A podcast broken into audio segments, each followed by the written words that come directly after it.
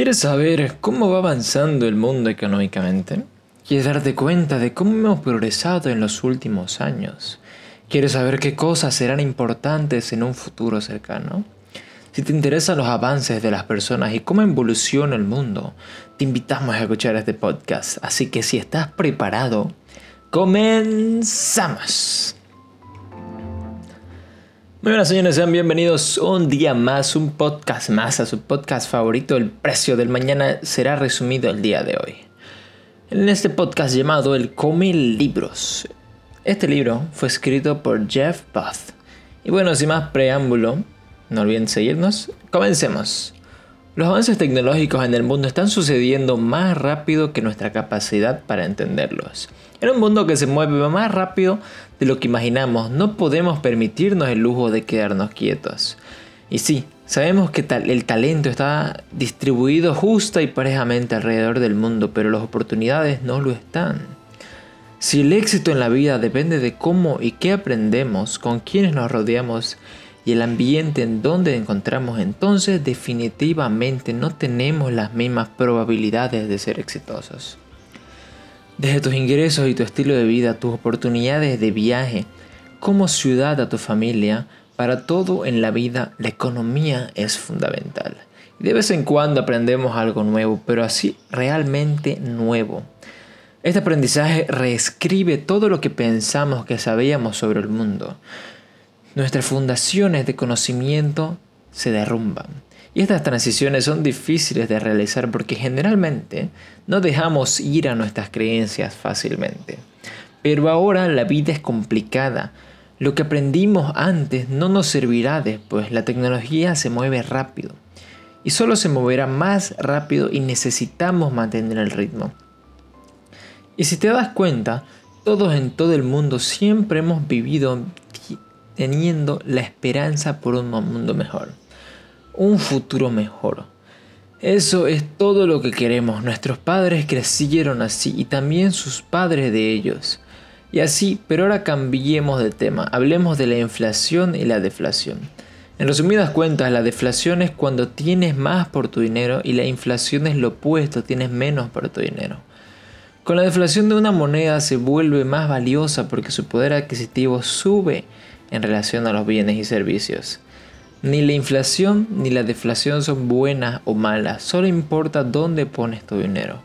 Con la inflación, los que poseen activos ganan, ya que los dólares en el futuro valen menos y por lo tanto se necesitarán más dólares para comprar activos en una fecha posterior. Y con la deflación, los que tienen una cantidad significativa de una moneda son los ganadores, ya que esos dólares pueden comprar más bienes y servicios en el futuro de lo que podrían hoy. Y bueno, apliquemos esto a la tecnología. A menudo pensamos en la tecnología industria en términos de gigantes como Apple, Google, Microsoft, Facebook y Amazon. Pero no nos damos cuenta de que es la misma fuerza deflacionaria en esas empresas que celebramos al utilizar su servicio. O sea, piénsalo. La información abundante y gratuita. Por ejemplo, Google proporciona todo continuamente a precios más bajos y un servicio cada vez mejor. Seguimos obteniendo más por menos y los gobiernos hacen todo y lo que sea para detener la deflación en la economía. Los objetivos de inflación establecidos típicamente son del 2%. Son elementos de sus mandatos con una mezcla de ideas salvajes cada vez mayores para mantener la inflación.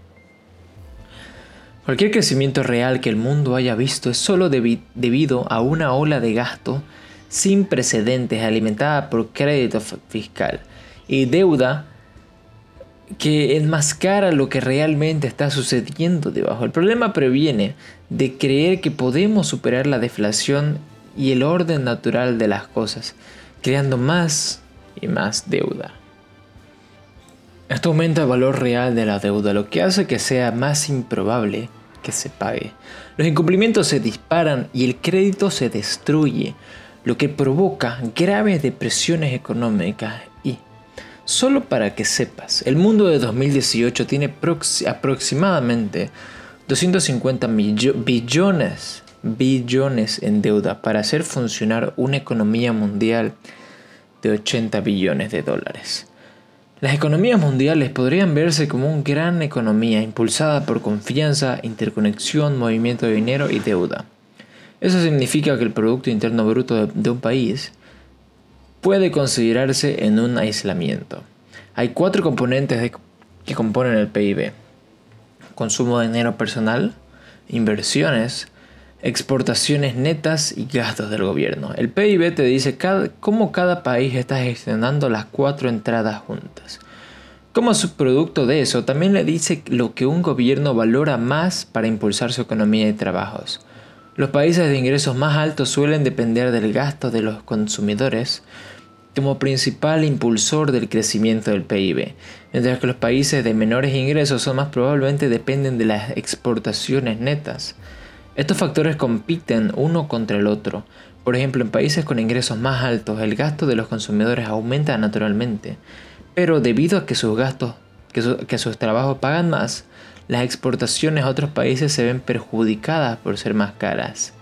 Esto también significa que cuando los políticos hablan de superávits comerciales o déficit con sus socios comerciales, mientras que solo comprenden una parte de la ecuación, es una completa tontería. Matemáticamente la balanza comercial del mundo debería ser cero, es decir, por cada comprador debe haber un vendedor y por cada vendedor debe haber un comprador. Comprender esto, este equilibrio y tomar decisiones informadas es importante porque todos vivimos en el mismo mundo. Cada lado de la relación afecta al otro.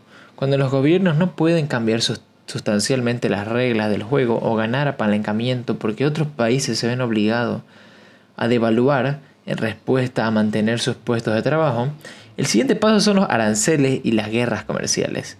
La guerra comercial consiste en la adopción por parte de uno o varios países de tarifas o barreras al comercio con uno o varios países terceros. Por ejemplo, las miles de restricciones y tarifas de importación y exportación que hay entre China y Estados Unidos.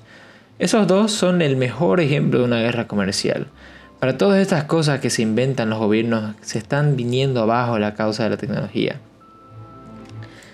Las nuevas tecnologías cambian lo que tiene valor hoy en día. Las compañías más valiosas que han existido han sabido cómo aprovechar la tecnología. Obvio, que lleva mucho más trabajo que solo eso, también hay que tener creatividad y perseverancia.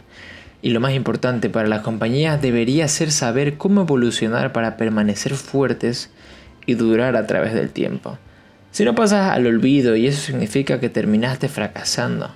Y opuestamente si eres exitoso nunca se acordarán de sus, bajones.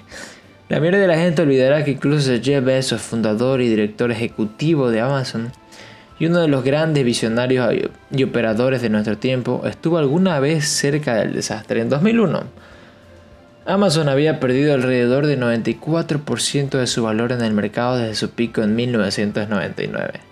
Y los analistas estaban por todos lados comiéndoselo. Todos decían que Amazon no sobreviviría. Y bueno, mira cómo está ahora. Este es un momento importante en el tiempo. Todavía abundan oportunidades increíbles. Los cambios en la tecnología facilitan la consolidación de información y te permiten crear muchas plataformas en industria donde aún no existen. Y hay dos cosas muy interesantes que hacen las compañías tecnológicas. Primero, que, primero que nada, crean valor para sus usuarios al permitirles subir y prestar su contenido e información en vez de presentar solo contenido propio. Pero también de esa misma forma crean competencias voraces entre los creadores de contenido. Usemos un ejemplo práctico. Digamos que estamos pisos de madera en Google. Pisos de maderas hoy muestra 1.2 billones de resultados en Google. Eso significa que hay muchos equipos, muchas personas y muchas empresas luchando por ser el primer resultado de la búsqueda de la primera palabra. Google nos da la ilusión de que nosotros elegimos. Pero ponte a pensar cuántas veces como usuarios has ido alguna vez a la página 35.000. ¿Entiendes a lo que nos referimos? Podemos tener todas las opciones que queramos si es que tenemos el suficiente tiempo para, de, para y capacidad y confiamos en lo que Google coloca en la parte superior de los resultados. Y rara vez siquiera llegamos a la segunda página. Y analicemos cómo la tecnología afecta a diversas áreas de nuestra vida. Primero que nada, servicios de información. Obviamente sabemos lo mucho que influyen. Luego está el tráfico, Luego la tecnología automóvil está dando mucho paso a los autos eléctricos y automáticos. Pronto ya no necesitará un volante en los autos porque ellos podrían manejarse y reaccionar completamente solos. Esto gracias a la tecnología artificial que se está desarrollando. Luego también tenemos el impacto de la tecnología en la energía. Todo proceso y todo ser vivo en el mundo necesita energía para existir. Imagínate si el precio de la energía bajara. Imagínate si por el mismo precio de la energía podrías tener mucho más. Eso, cambiaría prácticamente los costos de hacer, producir productos y brindar algún servicio. Hasta tus propios gastos se reducirían en gran medida. Y claro, tenemos el impacto de la tecnología artificial en general, pero primero, no confundamos este término con superinteligencia.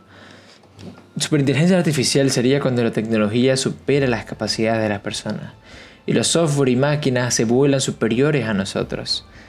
Pero ahora solo hablamos de, la inteligencia artificial útil, bonita como Siri, Alexa y además. Estos sistemas también se usan para automóviles como los de Tesla y Audi. Y hasta aquí señores, un pequeño resumen del precio del mañana. Espero que les haya gustado este libro, a mí me encantó. No se olviden seguirnos en Spotify, en iBooks, en todas las plataformas de streaming que nos estén escuchando. Activen la campana para que les llegue la notificación que subimos episodio cada martes. Y no olviden seguirnos en nuestro Instagram, que estamos como el Come Libros en español y The Book Eater por si les gusta el inglés. Yo aquí me despido, nos vemos el próximo martes con un próximo episodio. Hasta la próxima.